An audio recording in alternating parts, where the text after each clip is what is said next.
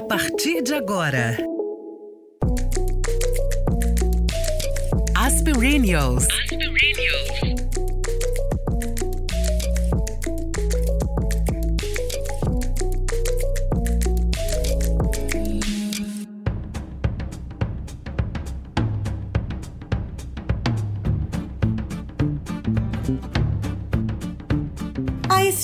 de que a competição e a inimizade é mais forte entre mulheres do que homens. Mas essa é apenas uma ideia baseada em um estereótipo de gênero. Evidências científicas mostram que ter uma rede de apoio formada por boas amigas traz benefícios tanto para a saúde emocional quanto física. Não é natural a competição entre nós mulheres por um homem, por quem é mais bonita ou magra. Todos os padrões de beleza que o patriarcado e o capitalismo nos impuseram. Não à toa, fomos chamadas de bruxas, queimadas nas fogueiras. Nos venderam a crença de que mulheres são melhores separadas do que unidas. Eles sempre souberam que uma mulher, quando se dá conta de que tem o poder, é uma rainha. Se forem várias mulheres juntas, então, é um reino inteiro. Todas nós precisamos de uma aldeia. Sejam muito bem-vindas, muito bem-vindos ao podcast Dias Perennials, temporada Quereres. Hoje vamos falar sobre amizade entre mulheres. E para isso, convidamos as amigas geniais Marina e Sandra, que também têm um podcast. Aliás, esse nome tirado do livro A Amiga Genial, da escritora italiana Helena Ferrante, já nos dá o tom amoroso da conversa de hoje. Meninas, sejam muito bem-vindas ao podcast das Perennials. Ai, que demais estar aqui com você, Fernanda. É uma alegria, Fernandinha. É uma alegria, gente, ter vocês aqui. Olha só, a Nath, então eu tenho que explicar que a Nath hoje não está participando com a gente porque ela teve um mal de estômago. Aos 45 do segundo tempo, ela foi comer alguma coisa antes da nossa gravação, passou mal. Então, mas ela deu um, um beijo muito carinhoso para vocês e ela tá aqui. Ela tá aqui com a gente, ela tá aqui Isso. no meio. E a ela gente manda tá um beijão pra ela também. mas a gente vai tocando aqui e, e tá tudo certo. Eu queria primeiro que vocês se apresentassem rapidinho, falasse um pouquinho do podcast, o que que é, porque, gente, eu adoro, eu gravei com vocês já. Sei que tem muito a ver com literatura, inclusive, o podcast de vocês, né? O que é sensacional. Então, fala um pouquinho do que vocês são, se apresentem, e um pouquinho do, pod do podcast. Bom, Fernanda, eu sou a Sandra Costa, sou economista e atualmente sou escritora também.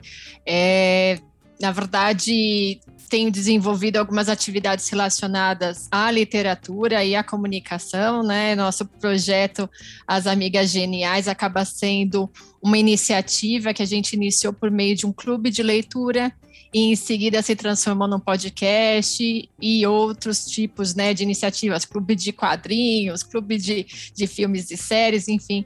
Então, basicamente é isso quem eu sou. Eu sou a Marina, é, eu sou professora e escritora também, professora de inglês, sou formada em letras e pedagogia, é, pedagogia Waldorf, né? Sou professora em escolas Waldorf há 20 anos e sempre trouxe comigo esse amor pela literatura e pela, pelas línguas, né? E pela escrita. E hum, agora eu sou mais escritora e podcaster do que professora. conheci, conheci a Sandra nessa aventura da escrita, né? na casa de uma outra escritora, a Ivana Ruda Leite, e foi a escrita e a literatura que nos, que nos ligou, nos transformou em amigas geniais. Amigas geniais, super geniais. E vocês estão falando aí, é, a gente, né, hoje esque, é, escolheu esse tema, queremos amigas, né? Uhum. E da, da amizade entre mulheres. Eu comecei o texto falando uma coisa meio óbvia para nós, já há um bom tempo, né? De que a gente vem de uma estrutura é, muito cruel com nós mulheres há um bom tempo, né? Há séculos aí, de colocar as mulheres entre eh, competindo entre si. Né? Tem esse estereótipo daí de que mulheres não podem ser amigas verdadeiras e tal. E eu fico pensando, quando vocês falam que, que fizeram podcast As Amigas Geniais é, por causa de um clube de leitura, eu acho muito incrível que a gente é, hoje tem ainda esses clubes de mulheres que sejam de leitura, que sejam para fumar, é, é, comer charuto, beber vinho, beber cerveja, essas confrarias todas, né?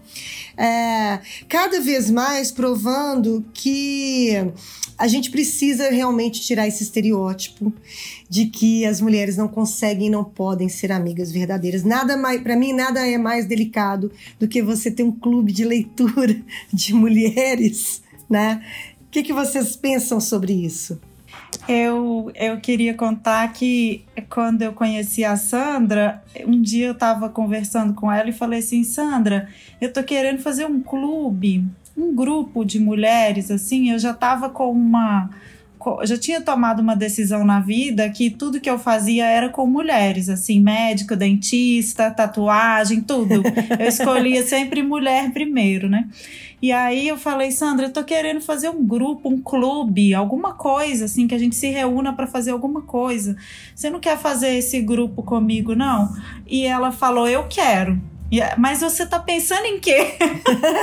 Aí eu falei, eu não tô pensando em nada por enquanto, assim, eu não sei, eu quero que a gente encontre pra gente conversar, pra gente fazer alguma coisa juntas. E daí, é, é, conversando com uma outra amiga, eu pensei em fazer um, em chamá-las para a gente fazer um clube do livro para ler mulheres que correm com lobos. Sim. Aí a gente, que eu acho aí, que é a porta de entrada, né, gente? É, mas a, pra gente não foi porque a gente entrou, mas ninguém gostou. Ah, é? Eu ainda fiquei insistindo assim, Rolou. vamos ler o capítulo 2, mas ninguém quis ler mulheres que correm com Por lobos que, comigo. gente? Ninguém gostou, Fernandinho. Ai, não, não engatou a leitora naquele momento, pelo pelo menos, é. sabe, aí a gente, e a gente já tinha convidado mais duas amigas. E aí todo mundo estava lendo a tetralogia da Helena Ferrante e estava em algum volume diferente. E aí elas falaram: Ah, eu tô lendo esse livro, tô gostando tanto, por que, que a gente não começa, a, não, não conversa sobre esses livros que a gente está gostando? E aí o nosso, nosso primeiro clube de leitura particular, clube de leitura nosso, começou. E aí, com, com isso, a gente colocava no Instagram foto da gente se reunindo e tudo. E algumas pessoas começaram a perguntar: ah, como é que você. É, onde que é esse clube do livro? Eu quero participar e tal. E aí eu e Sandra resolvemos, conversando, a gente resolveu, vamos fazer alguma coisa juntas esse ano? A gente falou, vamos. Eu falei, então tá, então vamos marcar uma reunião só para a gente poder saber o que, que a gente vai fazer. E aí a gente decidiu o clube de leitura. Vamos fazer um clube de leitura com as amigas geniais. E depois o, a gente teve essa ideia de. A Sandra me deu essa ideia de fazer o podcast para a gente falar sobre, sobre arte, sobre escrita, sobre literatura, compartilhar né, nossas, nossas conversas com, com esse mundão. Mas sabe, Fernanda, que essa questão do, dos, dos grupos de mulheres sempre era uma coisa que me incomodava muito quando eu trabalhava no mundo corporativo. Uhum. Naquela época eu trabalhava em banco e eu sempre ouvia que os homens acabavam se encontrando no futebol, na rodada de pôquer. Então eram grupos muito exclusivos e fechados em que muita coisa era decidida nos bastidores. Uhum. Eu falava e eu pensava nas minhas colegas pares ali naquele mundo, e elas normalmente não tinham tempo, porque elas estavam envolvidas em atividades relacionadas à maternidade, Sim. à família, enfim, ou às vezes até estudando, mas não havia tempo para esse tipo de relacionamento e fortalecimento entre nós, né? E eu acho que isso enfraquecia demais a gente como uma classe ali dentro desse universo do trabalho. Então eu acho que iniciativas como essa do Clube do Livro atendem esse espaço, esse buraco que a gente acaba, né, não, não é, tendo, né, na verdade não tendo a oportunidade de usufruir contra as mulheres e aí, né, ter outras ideias, ter novas referências, se fortalecer mesmo com a, com a experiência e iniciativa de outras mulheres. Minha pergunta, vou lançar um, vou lançar um, um vou botar uma lenha na fogueira para vocês. É, às vezes eu fico pensando se essa falta de iniciativa, não como uma crítica, tá? É só como uma palavra mesmo, é, das mulheres, não é uma, uma, talvez não é um hábito que nos foi estimulado, como foi estimulado nos homens, e que as mulheres começaram a achar que estava tudo certo. Você terminar o seu trabalho, ir para casa, ou fazer as suas coisas, ou cuidar da, do lar, ou enfim, cuidar dos filhos, ou. Porque eu tenho um grupo de mulheres, é, ao contrário, não é de livros, mas é de séries. E a gente tem esse, esse, esse, grupo há mais, sei lá, há mais de 10 anos que a gente chama de futebol. E que todas as segundas-feiras a gente vai para casa de uma delas, que é a Mariana, ver série. A gente, a gente começou com Grey's Anatomy, para vocês terem uma ideia. Ai, amo. E vamos passando por várias séries. E o compromisso era cada, cada semana uma levava um lanche. A gente era um, é, sempre foi um ritual. Eu falo sempre foi no passado, porque com a pandemia a gente parou, porque a graça era se encontrar pessoalmente, né? Uhum. Mas a gente vai voltar. Cada uma levava o lanche, nos reuníamos na mesa, conversávamos sobre a vida, sobre tudo ali, tá? Ríamos, chorávamos e, né, botou ali a terapia, terminava e ia ver a série. E eu fico pensando, e no meio dessa, dessas amigas, tinha uma amiga, tem amiga casada, com filho, que se planejou para ter esse momento com as suas amigas geniais. Porque para uhum. mim agora todas as amigas, todas as nossas amigas são geniais. São geniais. e aí às vezes eu fico me pens pegando, pensando se não foi um, uma uma criação nossa, sabe? Uma coisa que, tipo, ah, eu, eu para mim tá tudo certo. O homem, o homem vai jogar futebol, isso é coisa de homem, jogar futebol, beber cerveja, reunir. E nós aqui desse lado, não. A gente, no máximo que a gente faz ali é o um encontro, quando casais se encontram, aí as mulheres se encontram. Será que é isso mesmo? Será que não, não tá faltando também um pouco da, da. A gente fala tanto sobre isso aqui nas perênios, né? Na história da autoestima, na história de você se cuidar, da, você, da história de você ter um tempo para você. Será que não está na hora também da mulherada que ainda não enxergou essa história de que sim, você pode combinar com seu marido, com seu com quem você quiser, com a sua mulher, com quem você quiser, sabe? Para tirar um tempo para você, para participar de um grupo de livros, para participar, para tomar uma cerveja, para ver série, para rir, para chorar, porque é uma terapia e é muito importante esse fortalecimento, sabe? Entre nós, mulheres.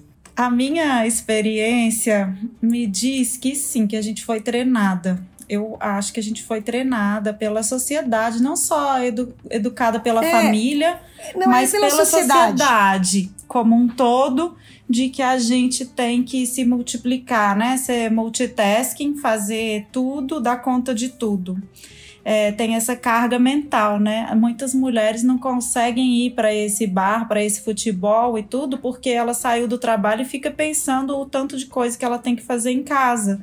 E eu vejo que os maridos não estão preocupados se tem que lavar a louça, se tem que pôr roupa no varal, se tem que botar o filho para dormir, né? Essa preocupação não fica andando ali naquela nuvem ali em cima da cabeça deles, né? Então eu acho que tem esse treinamento da sociedade, sim, né? Ainda temos uma sociedade que enxerga a gente como servidora do homem, né? Mas acho que a gente também, é, através da leitura, através da conversa com outras amigas, através da observação do mundo, de si mesma, a gente também precisa é, virar esse jogo, e a gente não vira esse jogo da noite para o dia, né? A gente vira não. esse jogo fazendo pequenas mudanças no nosso no porquê porque está tão enraizado dentro de nós que a gente tem dificuldade de se observar contribuindo com essa sociedade machista também. A gente é. também lá no fundo pensa assim, não, esse é o meu papel, mesmo que seja inconsciente. Então, eu acho que, que são passos que a gente vai dando de enxergar que a gente está contribuindo, de resolver cortar esse padrão, de resolver se colocar como prioridade, né? Assim como cada pessoa da família tem que ter a si mesmo como prioridade e depois todo mundo contribuindo com a família, né? De pensar que são, independentemente de quantas pessoas vivem naquela casa, cada um tem a sua contribuição. E numa casa, numa família com uma mãe com filhos, né? No meu caso, eu não tenho filhos, mas eu tenho aqui a minha divisão de tarefas com o meu marido eu estava, inclusive, no telefone com a minha irmã ontem fazendo faxina e eu falei, eu tô fazendo aqui a minha parte. Aí ela falou isso, e Andrés, não vai fazer a dele? Eu falei, ele foi correr, ele vai fazer a dele na volta. Aí ela falou, mas você consegue limpar uma parte da casa e deixar a outra suja? Eu falei, consigo, porque eu vou tomar sol. Eu vou pra piscina. Então eu tô fazendo minha parte para eu ir pra piscina. Ele faz a dele quando ele voltar. Tá certo. E é, aí ela fala, e assim sobra tempo para você fazer suas coisas, né? Eu falei, exatamente. Todo mundo aqui em casa contribui com a família e com a, a própria vida pessoal. Tá certo. Aqui em casa também. Eu também não tenho filhos, não. Também sou casada, mas é a mesma história. A mesma coisa. Mas sabe que eu, essa questão, né, quando a gente. É, eu concordo plenamente com tudo que a Marina falou. E tem uma coisa também, né, Fernanda? A partir do momento que a gente foca nossas vidas em um só lado, né? Então, seja a família, ou seja a profissão, ou, enfim, seja os estudos, não sei, você acaba tendo. Você esquecendo, né, de outras partes, né, outras esferas da, da tua vida, isso se torna extremamente perigoso, né? Em algum momento que alguma dessas, dessas, é, desses pilares se rui por algum motivo, né? Aí você realmente se vê numa situação muito complexa, porque para retomar a tua vida e retomar esses outros aspectos pode ser é, muito muito complicado depois de um certo período, né? Então, seja uma mulher que fica focada na família e acaba tendo que passar, é, sofre aí um, sei lá, né? Acaba tendo uma decepção. Poxa, e aí? Como retoma as amizades? Como recomeça? Né? É. Então, acho que isso eu acho que todo mundo conhece, ou já passou, inclusive, por uma situação já. em que acabou colocando muitas fichas em um relacionamento, por exemplo, ou num uhum. trabalho, e depois, e aí, né? quem que vai estar tá ali te apoiando depois, né? Quando isso, é. alguma das coisas não der certo. E tem uma coisa também que eu fico pensando que é isso, né? A, a gente a, a, gente escuta tanto, né, que as mulheres são multitarefas. A gente dá conta de tudo e a gente dá mesmo, né? A gente dá conta, a gente uhum. a gente cria filho, casa e vai trabalha e faz milhões de coisas em casa e não sei o que e tal. Se nós somos multitarefas, por que não pegar nesse nessas multitarefas um tempo pra gente. Pra Isso. gente cultivar as nossas relações, sabe? Com as nossas amigas. Porque eu acho que esse final de semana eu tenho uma, uma, uma amiga minha, tava fazendo, a gente tava fazendo as contas, é, a mãe de uma amiga minha morreu. E aí, quando eu fui ao enterro, eu tava vendo ali, eu, eu ela e mais duas a gente estava fazendo as contas ali, meninas, a gente se conhece há 40 anos. Uhum. e quando a gente estava ali, sabe, assim, e nem e nem e nem nem nos encontramos todos os dias, nem nos encontramos todas as horas, não, não ninguém se telefona todo o tempo. Mas ali a gente viu que uma base estava ali, que que a gente consegue quando precisa, uma liga para outra e é uma, sabe? A gente se conhece, a gente é amiga há 40 anos e uhum. isso foi cultivado, sabe? Duas são casadas, com filhos, uma não é, eu sou, mas não tenho filhos, ou seja, são, são coisas diversas ali, mas que a gente se encontra de vez em quando, a gente toma uma cerveja, a gente sabe, se programa. Então, eu fico pensando que nessa, nessa história da gente ser multitarefas e não tirar um tempo pra gente, sabe? Nesse meio dessa multitarefa. Ô, Fernandinha, sabe que eu penso que a gente tem que entender que a vida de todo mundo é importante. E a é, gente, quando claro. a gente vai se envolvendo com essa vida de, de maternidade ou de casamento, a gente vai colocando o marido, os filhos, todo mundo como prioridade. E a gente fica sempre com esse pensamento: ah, se der tempo eu faço, se eu puder eu faço. E a gente esquece de se enxergar como tão importante quanto eles. E aí, com isso, a gente vai abrindo mão de, das nossas amizades, da nossa, da, do nosso tomar sol na piscina, da academia. É. Por, mas se você observar, re, os outros não abrem mão, né? Somos nós que estamos cuidando que abrimos mão. Então, se, se a gente traz essa consciência, né, de que a vida de todos é importante, eu acho que a gente começa a dar esse passo, assim, que de todo mundo precisa fazer novamente a sua contribuição com a família e o seu cuidado consigo mesmo. E tem uma outra coisa que eu penso muito é que a gente tem que se conectar com as pessoas da nossa geração, com as pessoas que caminharam nessa vida com a gente, que não são somente os nossos familiares e o nosso, é nosso marido, porque a gente vai ficar velho, todo mundo vai morrendo e a gente é de uma geração que nem todo mundo também teve filhos. É e verdade. quem serão nossos companheiros serão essas amizades que a gente cultiva agora, né? Seremos nós aqui, eu espero, todas velhinhas assim, um, uma, uma fazendo companhia para outra, porque a, os meus sobrinhos vão querer ficar cuidando de mim. Os meus, sei, as pessoas jovens. Já avisei para as minhas que elas vão ter que, vão ter que cuidar de mim. Não sei você e, com as suas, e, mas as minhas esse... já estão sabendo. eu vou avisar. Já é que eu vejo, já avisei. Eu vejo o cuidado mais nesse sentido assim de companhia, né? As pessoas idosas vão ficando muito solitárias porque a sua geração vai morrendo, né? Seus amigos vão morrendo, seus irmãos vão morrendo. Então, eu acho que a gente constrói, né? Essa esse vínculo para o futuro também, né? Para a gente se amparar. É. E tem uma coisa que você tá falando aí, eu tô lembrando da minha mãe. A minha mãe tá com 74. A minha mãe tem a turma do teatro, a minha mãe tem a turma do carteado. Outro dia ela estava contando pra gente que o carteado voltou, porque agora todas elas vacinaram, né? e todas elas são amigas é, é, de um dos primeiros trabalhos que ela teve. Minha mãe é nutricionista. E elas é, também é amizade, sei lá, ela estava fazendo as contas. Também já é quarenta e tantos anos, sabe? Que ela, uhum. que ela, que ela é amiga dessas, dessas mulheres que se encontraram.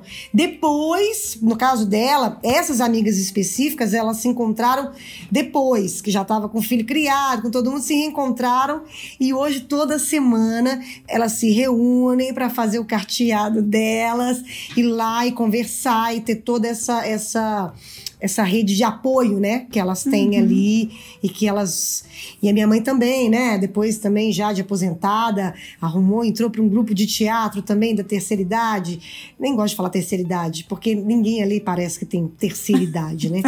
Mas assim, deu um jeito ali de, de, de se enturmar e fazer a turma dela do teatro, uhum. ensaiar e cuidar da cabeça. Então, é, a minha mãe é um grande exemplo para mim de que você é, nada é nada é permanente, sabe? Não é, não é porque você, você ainda pode, com qualquer idade, fazer novas amizades. Você pode se aventurar em outras coisas do que você quiser. Você pode resgatar amizades antigas e começar um grupo de carteado que faz a sua vida ser mais é, colorida, sabe? É, mais divertida. É, mais divertida, né? Não ser aquela coisa só daquela obrigação de você ter que, que satisfazer o outro. E sempre penso na história da da, da máscara de oxigênio no avião, né? Uhum. Eu sempre, antes de eu entender o que que era, eu sempre fui muito incomodada com isso. Eu falava assim, puxa vida, mas você vai botar, você tá do lado de uma criança, você vai botar a máscara de oxigênio primeiro em você? Mas como assim e tal? Até, isso tem muitos anos. Até que uma vez eu entrevistei uma, uma psicóloga no programa que eu tinha, e ela, e ela falou, ela veio falar dessa história da máscara de oxigênio, e eu olhei e falei assim, meu Deus ela fez uma, uma, uma comparação, ela falou assim: olha, a máscara de oxigênio é porque você precisa estar tá bem para uhum. ajudar o outro. Exato. Sabe? Uhum. E isso para mim, eu fiquei com isso na cabeça do resto da minha vida, porque eu falei assim, gente, vou para tudo. Você não consegue uhum. arrumar, ah, eu quero arrumar um namorado. Você não vai arrumar um namorado se você ou uma namorada se você não estiver bem. Sabe? Você não vai achar que a sua vida ela é completa, que a sua vida se você não estiver bem. Sabe? Porque nunca vai ser o suficiente, né? Nunca Porque vai esse não estar bem, ele cria um vazio que nada, nem ninguém tem obrigação de preencher, é você, né? e você sempre fica assim, ah, mas quando eu terminar não sei o quê, quando eu fizer assim eu faço. Não, quando eu coisar não sei o quê. Entende? E aí você vai adiando, e aí você vai adiando, e aí você vai adiando. E a vida, gente, passou. É e agora mesmo. a gente ainda tem uma urgência muito maior. Não uma urgência da gente ter que ser é, fodona o tempo inteiro. Ai, meu Deus, eu preciso produzir. Porque a gente está no meio de uma pandemia. Mas essa pandemia, se é alguma coisa de bom que ela trouxe, eu acho que eu, eu detesto essa, essa história, mas é que você. É, é uma vida, gente. Você está aí, você está vivo. Você precisa viver, né? Mas sabe que essa questão da pandemia, Fernanda, até comentando, eu acho que faz, de certa forma, Óbvio, a gente não pode ver as pessoas, não pode abraçá-las, tal, mas isso pode ter facilitado para as mulheres que têm uma dificuldade de criar laços, porque há espaço assim de uma, um toque você pode se conectar com outras é. mulheres todos os nossos clubes de leitura ao longo dos últimos 18 meses foram todos online. Eu faço happy hour, óbvio, né? O barulho do bar ali no fundo, óbvio que é mais legal, do restaurante comendo coisa gostosa, mas eu consegui entrar em contato com amigas de outras cidades, coisa que há três anos ia falar poxa, que uma pena é. que a gente não mora na mesma cidade. Então, eu acho que limit, é, é, acabou um pouco com esse pensamento limitante de que a gente falava, ah, não, eu só posso fazer amizade com o meu colega de trabalho que está aqui, que eu vejo, né, tem que ir no happy hour da empresa e me contentar com isso. Então, eu acho que de certa forma, possibilitou algumas, é, algumas amizades serem retomadas ao longo desse período. Pelo menos aconteceu comigo isso. Eu acho que para nós que somos de uma geração que não foi sempre online, né, a é. gente conseguiu quebrar umas barreiras, né? Para os jovens isso é foi menos conflituoso, né, de ter uma vida online, porque eles já estão já estão já estão online o tempo todo jogando no TikTok, tudo, tudo isso. Né? Eles só tem que Mas... prestar atenção para eles não terem a vida só online, né? Só online, exatamente. isso aí, inclusive, já é preocupação, né, dos especialistas daí para frente, que assim exatamente. ficar só no online, né? É, exatamente. E aí eu acho que para nós que tivemos, que sabemos o que, que é essa vida não online, pré-online, né? Pré-online. É, a gente conseguiu quebrar algumas barreiras, porque eu percebo que muita gente tinha barreira de fazer cursos, de fazer muito tudo online, né? Fazia tudo presencial. E eu acho que agora tem um caminho sem volta aí de, de muitas ofertas e de muita coisa sendo aproveitada online. E o nosso clube começou antes da pandemia, né? Porque a gente tinha esse clube com quatro amigas e temos, né, esse clube de leitura com quatro amigas e quando foi no final de 2019, a Sandra se mudou para a Europa e uma outra amiga nossa se mudou para Nova Zelândia. E aí estava todo mundo triste com o, o, fim do clube e a gente falou: não, vamos tentar combinar um horário nesse fuso horário louco, né? da gente se reunir e deu certo. Então, quando chegou a pandemia, a gente já estava toda organizada com o nosso clube. Maravilhosa, gente. É isso, uhum. né? Porque eu acho, às vezes eu acho muito cruel essa história da gente falar assim: ah, quem quer faz. Não é assim, né? É. Não é tão fácil assim. É como a gente estava falando. Você tem que ter etapas, você tem que ter. Mas assim, eu falo para todas as mulheres, as amigas, né? Queiram, sabe? Queiram. Uhum. Não precisa ser fazer hoje, não precisa fazer amanhã, mas assim, queira. Sabe? Queira sair um pouco da rotina, queira ligar para uma amiga, queira, sabe, desabafar, queira encontrar, porque é muito é muito bom essa rede de fortalecimento que a gente que seja para tudo, né? Inclusive assim, eu tenho é, amigas que fazem, a, participam de um movimento aqui em Belo Horizonte para para contra a violência contra a mulher, sabe? Uhum. Tem todo tem toda uma uma de, de, se juntar, de se de fazer campanha. Então assim, para tudo. Você pode ser desde para ver série até para causas né, importantes. É, é, é, muito importante a gente ter para desmistificar essa história de que mulheres não podem ter amizades verdadeiras, né, de mulheres e, e sair daquela história tipo, eu já escutei muito, é, ah, eu, eu, eu, prefiro ter amigos homens. Uhum. Homens são mais. Menina, eu, fico, eu, eu sempre fiquei muito incomodada com isso. Poxa, eu tenho amigos homens e eu tenho amigos mulheres, sabe? Não, não, não, não tem, não tem. Para mim não tem isso. Ah, eu prefiro ser amiga de homem. Não, sabe? Fernandinho, sabe que quando eu era adolescente eu tinha essa tendência, assim, eu achava até que eu gostava mais de ser amiga dos homens que das mulheres, mas depois eu fui percebendo que é porque tinha muitas atividades assim que os meninos faziam que eu gostava. Tipo, eu, ah, eu era goleira sim. do time, aí os meninos me deixavam jogar. Eu era muito molecona, assim. E depois, à medida que eu fui ficando uma, no final da minha adolescência, né? Eu também fui vendo que eu tinha uma liberdade de espírito, que ainda mais em Belo Horizonte, não era muito bem vista, sabe? e com os meninos eu poder eu tinha mais essa mais liberdade do que com as meninas porque com as meninas eu era muito julgada que a, o que eu fazia não era de menina ou você é galinha passou esmalte vermelho é galinha né tinha isso na minha na Ai, nossa gente, época tinha, era né? assim você lembra de não é. você sabe que você tá falando isso Marina eu nessa nessa né, no enterro dessa mãe dessa amiga minha uma delas estava me lembrando lembrando a gente que ela sempre foi muito boa em esportes, muito. Ela era, tipo, muito foda em esportes. E ela estava lembrando que, que ela tinha um apelido na, lá na escola de Maria Tomba Homem. Você imagina, gente, porque ela, só porque a menina era boa em esportes. Olha que loucura isso, gente. Nossa, Olha que, que época, né? isso. Minhas amigas e meus amigos me chamavam de Marinão Arrasta Quarteirão. Maravilhosa. Ai, gente, tem, tem até hoje contra algumas amigas que me chamam de Marinão. Parece que eu sou transportado para outra época que ninguém me chama assim mais, né? Mas eu tenho umas três amigas que elas me chamam de Marinão e a família também, os pais que já estão ficando idosos me chamam de Marinão até hoje. e eu acho isso muito é, é carinhoso, é, de, é muito carinhoso, assim, é muito gostoso. Mas eu, eu demorei, eu, eu, eu só no começo da minha vida adulta que eu fui dando esse passo de coligar mais com as mulheres, sabe? De entender que a gente, tá, a gente era submetida a uma estupidez muito grande, que era a gente ficar inimiga, uma ferrando com as outras e os homens vencendo sempre, né? Porque... Rindo da nossa cara, né, Aham, né, gente? Exatamente. Tem um meme é muito engraçado que é uma mulher segurando, ela pega um cara assim no colo, levanta ele no meio do mato e ela tá tipo correndo com o cara no, no colo e o meme fala assim, quando alguém me fala que, a, que a, uma amiga roubou o homem da outra, sabe?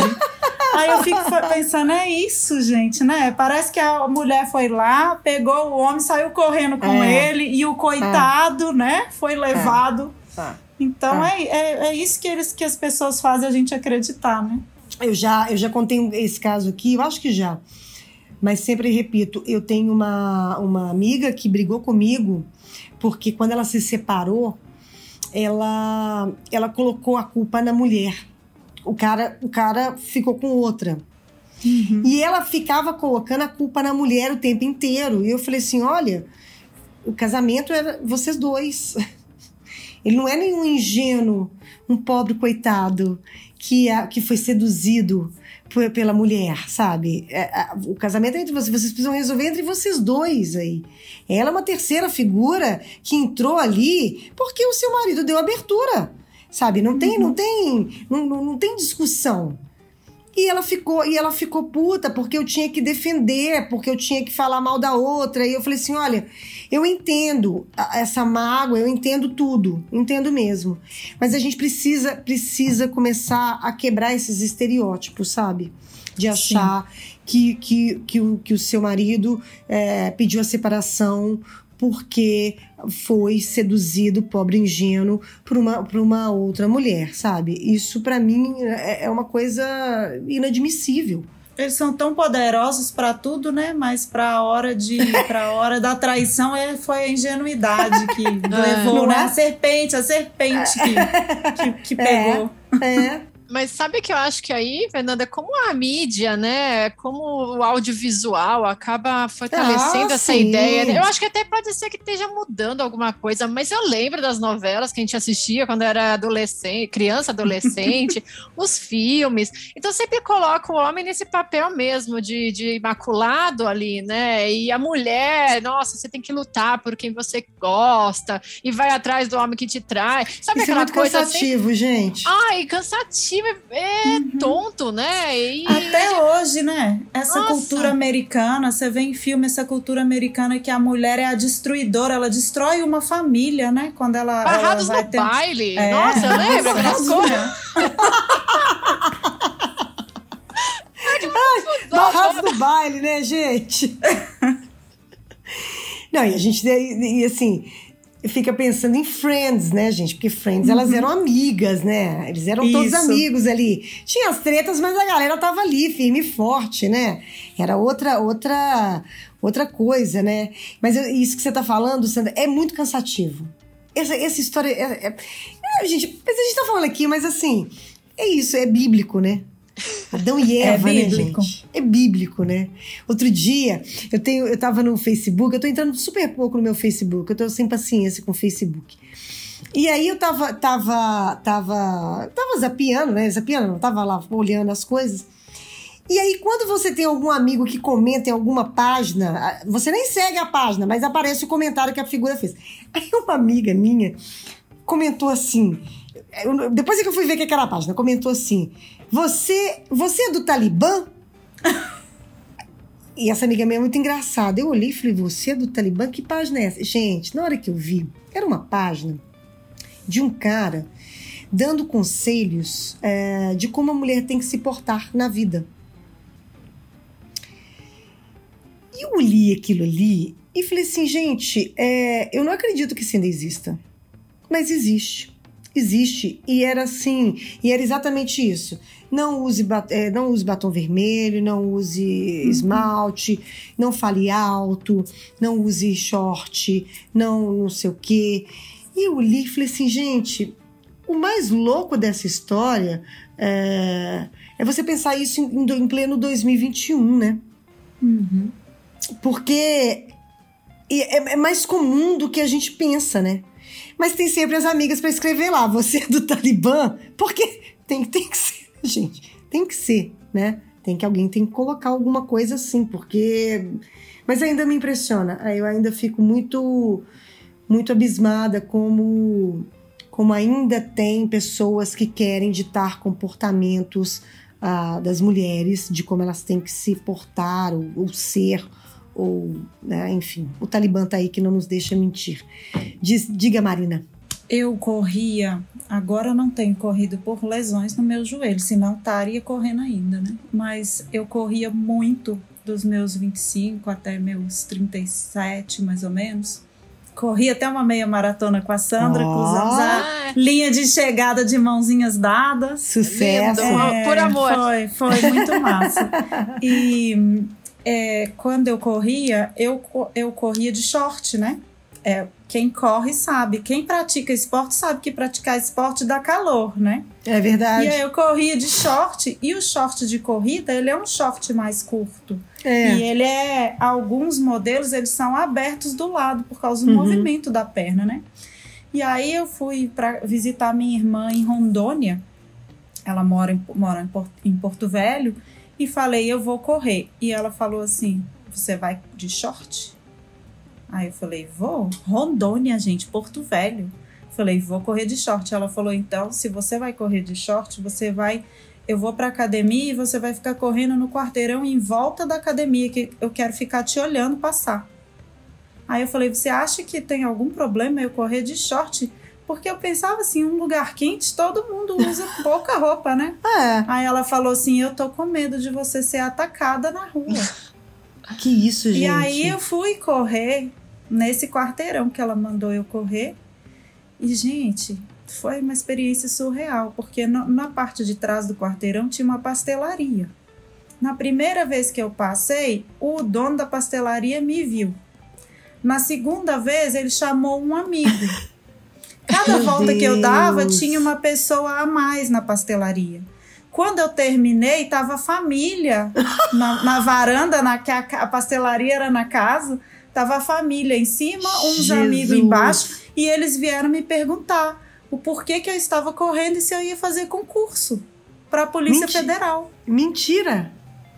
Aí eu falei, Cara. não, eu tô correndo porque eu pratico esporte mesmo. E eles vieram me perguntar isso, assim. Eu, eu, aí eu entendi, porque do mesmo jeito que ele tava. Eles nunca viram uma mulher correndo na rua. Tem que só pode ser da polícia para essa pessoa estar tá correndo. Só que ao mesmo tempo, Fernandinha, na mesma época, eu fazia um, o meu curso de pedagogia Waldorf em Nova Friburgo, no Rio de Janeiro, e morava em Belo Horizonte. E todas as vezes alguém comentava do meu short, alguma amiga comentava e falava assim: "Você vai correr com esse shortinho? Você se acha correndo com esse shortinho?" E eu, gente, eu ficava pensando assim, gente, mas a roupa de corrida é essa. E aí eu tive que lidar com esse preconceito do shortinho, que eu só usava quando eu corria, inclusive, porque as pessoas se incomodavam com o meu short de corrida. É muito eu louco, gente. Muito é. louco. Ainda é. E falta de camaradagem das minhas amigas, né? Porque quem tava criticando eram as amigas, né? No é, caso é aqui. É muito doido. Você vai correr com esse shortinho, é da amiga, é. não era um namorado, um homem, o meu pai, né? Nada disso. Tá. Mas a gente sabe, né, gente, que o machismo, ele ainda é muito enraizado nas mulheres também, né? Isso Sim, aí é, com certeza. É, estudos e estudos. Mas a gente tá aqui com o podcast As Amigas Geniais, com o podcast das Perennials, para ir quebrando isso, para ir, né, um passinho de cada vez, para a gente tentar um dia, quem sabe, as gerações que estão vindo aí, se bem que eu tenho muita fé nessa geração que está vindo eu aí. Eu também. De ser, virar esse jogo. De virar esse jogo, exatamente. Meninas, estamos chegando ao final, vamos dar as nossas dicas? Dicas Aspirinials.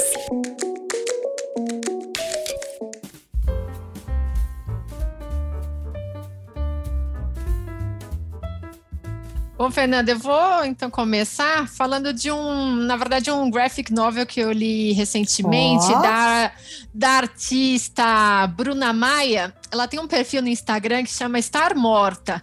É engraçadíssimo, fala sobre das agruras da mulher contemporânea e lidar com esses esquerdo machos, né, esses machos desconstruídos. E ela escreveu um livro recentemente que chama Parece que piorou. Então, bom, pelo título dá para perceber qual que é o tom, né? Mas assim, tem, é, é, muito engraçado porque ó, até o traço é meio maluco, sabe? É, é tudo fora de proporção, mas acho que até para justamente chamar atenção para essas situações meio bizarras, né? Que a, a mulher ainda tem sofrido, seja com outras mulheres, mas principalmente com os homens e seus relacionamentos ali entre homens e mulheres. Então, adorei, essa é a minha dica. Adorei, adorei. Engraçadíssimo. Adorei, minha cara. Você, Bom, Marina? A minha, a minha, dica é para você, Fernandinha, porque é? hoje eu tava ouvindo o um episódio da menopausa das uhum, Millennials uhum. e você falou que gostava de livros de, de história, né, históricos, eh, de, e aí eu pensei num livro que se chama A Guerra Não Tem Rosto de Mulher, da Svetlana Alexievich. Não sei falar sobre o nome dela. Esse livro, você falou das espiãs do dia D, foi a Sim. sua dica, né? E esse livro é de uma russa, uma escritora russa que já é senhora. Eu não sei se ela já faleceu, mas ela só veio ser traduzida no Brasil há poucos anos. E ela fez uma coisa que é uma sororidade, uma, um exemplo assim maravilhoso, porque ela escreveu um livro inteiro sobre o depoimento das mulheres russas que viveram a Segunda Guerra Mundial.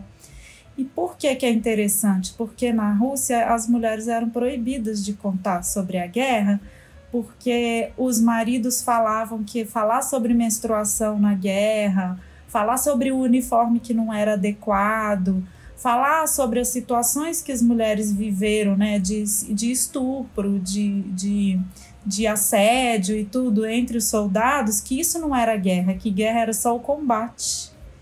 Então Mentira. ela pediu.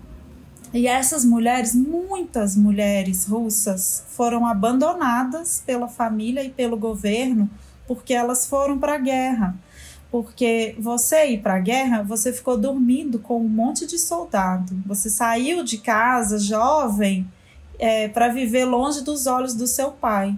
Então você não merece a, a, a honra de, de estar na que sua loucura. família e nem de, de casar. Ninguém quer casar com a mulher que foi para a guerra e dormiu perto de um monte de homem. Então muitas mulheres ficaram solteiras, morando naqueles prédios enormes, né, cheios de apartamento, com pouca ajuda do governo, às vezes nenhuma, totalmente abandonadas. E elas foram fuzileiras, foram paraquedistas, foram tudo, né? Que incrível! E aí, ela pediu, ela começou a conversar com as mulheres que ela tinha acesso, e no começo elas não queriam contar, porque estavam se sentindo intimidadas, mas uma foi falando com a outra, que foi falando com a outra, e ela começou a receber carta, ela começou a receber fita cassete gravada com as histórias, e de repente ela tinha um, um acervo, um compilado de depoimentos assim gigantesco. E aí o livro dela é a transcrição desses depoimentos. É, ela, ela vai pegando partes dos depoimentos, coloca o nome das, das mulheres e o livro inteiro. Ela Amei. divide por categoria, é maravilhoso. Tenho certeza. Meninas, essas dicas de vocês estão maravilhosas. Estão maravilhosas. Estão tão para mim. Estão para mim. Desculpa aí, gente, que estão nos ouvindo aí, mas para mim, tá? Ô, gente, eu vou super no básico. Porque eu tava vendo, na hora que eu tava fazendo umas pesquisas de uns textos e tal, acabou que eu nem. Engraçado, eu não achei tanto texto assim. É, poético e bonito falando sobre amizade entre mulheres, sabe? Eu achei uhum. muito, muito uma observação muito interessante a se fazer. É todo, todos os textos muito crus, né? Falando mesmo, como, como esse que eu abri, mas enfim. Mas de qualquer forma, na hora que eu tava vendo no, no cinema, na literatura e tal, e eu me lembrei de um filme que eu amo e que era um exemplo de amizade entre mulheres e que eu realmente eu tinha esquecido dele e mesmo mesmo o amando, que é tomates verdes fritos. Ai, lindo. Tomates verdes fritos tem uma amizade tão linda entre são na verdade quatro mulheres, né? A amizade, eu não vou saber o nome de ninguém, tá, gente? Que eu sou péssima. A amizade entre a mulher que é a dona de casa. Vocês lembram dessa história? Ela é uma Lembro. dona de casa, americana, média, que vai com o marido dela, que não tá nem aí pra ela, vai visitar a tia dele num asilo. E a tia não gosta que ela vá. E aí ela fica lá do lado de fora esperando o marido visitar a tia. E lá nesse asilo ela conhece uma senhora e essa senhora começa a contar a vida. Uma Sim. história que depois a gente descobre que é a vida dela e ela começa a contar essa história. E à medida que ela vai contando essa história, essa dona de casa vai se fortalecendo, vai se enxergando, vai se valorizando. E isso é tão bonito. Uhum. E quando a senhora conta a história, é daquela menina, né, que tem o um irmão que, que, que morre e ela fica uh, solitária lá, ela cuida de tudo, ela, ela é uma menina, uma mulher à frente do tempo dela, que fica muito amiga de uma outra, salva essa outra de um casamento falido e as duas vão, vão ser sócias num negócio, né? E isso é no começo do século, né? E isso é, é... E aí eu fiquei pensando, eu falei assim, gente, tomates verdes fritos para mim é, é a expressão máxima de, dessa sororidade, dessa amizade. E é um filme muito lindo, muito delicado. E ele tá na Amazon, na Prime Video. Então ah, ele ainda tá passando. E eu achei ótimo, porque eu vou assistir de novo. Eu nem sabia que tava passando e vai estar tá passando na Prime Video. Então fica a dica aí para vocês. Porque eu ia falar, a gente pode falar de Thelma e Louise, né, gente? Thelma e Louise é o clássico Ai, dos clássicos, né? É. O clássico dos clássicos, né? Aham. Mas para sair um pouquinho, eu fui em tomates verdes fritos, mas fica essas duas dicas aí maravilhosas. Fernandinha, e ainda ficou mais especial porque você fala tomate. Eu amo seu, seu sotaque mineiro, porque eu, eu, fui, eu fui perdendo um pouco do meu. Eu, até eu mudar para São Paulo, eu também falava tomate. Tomate. Tomate total, gente. Tomates, tomates, Tomates verdes verdes. Tomates verdes fritos. É lindo demais. Mas, Fernanda, sabe que você falou desse, desse filme? Eu assisti na década de 90, É. né? Então eu era. Nossa, eu era criança. Mas tem uma cena muito forte dessa dona de casa aí, que ela do nada começa a bater. Ela tá num estacionamento, ela fica Estacionamento. com raiva. Então ficou tão. Assim, Ah. marcada na minha memória É, essa cena, porque ela ali tá se sentindo empoderada, finalmente, É, né? Se libertando da história. Tipo, libertando. não levo mais desaforo pra casa. O cara pegou a vaga dela, né? Pegou a vaga dela e ela falou: aqui comigo não mais. E aquilo é libertador, é lindo, é lindo, é lindo. E eu acho que ela mostra pra gente o poder das histórias, né? A gente, Isso. a gente falou de Clube do Livro e isso mostra como que nós temos que, que contar as nossas histórias e, e a gente se forle- fortalecer com as histórias umas das outras, né? Exatamente. Exatamente. Meninas, amigas geniais. Quem quiser encontrar vocês no Instagram, Amigas Geniais, não é isso? Isso, as amigas geniais. As Amigas Geniais. Fica a dica aí pra vocês. Olha, foi uma alegria receber vocês aqui hoje. Muito Nós- obrigada. E um grande Nós- beijo. Nós estamos também né, com muita alegria de encontrar você, de estar aqui, podendo conversar com as Perennials. Somos fãs. Com Uma certeza. E, e falando de amizade entre mulheres e fortalecendo a nossa, né? Incrível. Isso, exatamente. exatamente, meninas. Então é isso. Até semana que vem. Um grande beijo pra todos vocês. Tchau.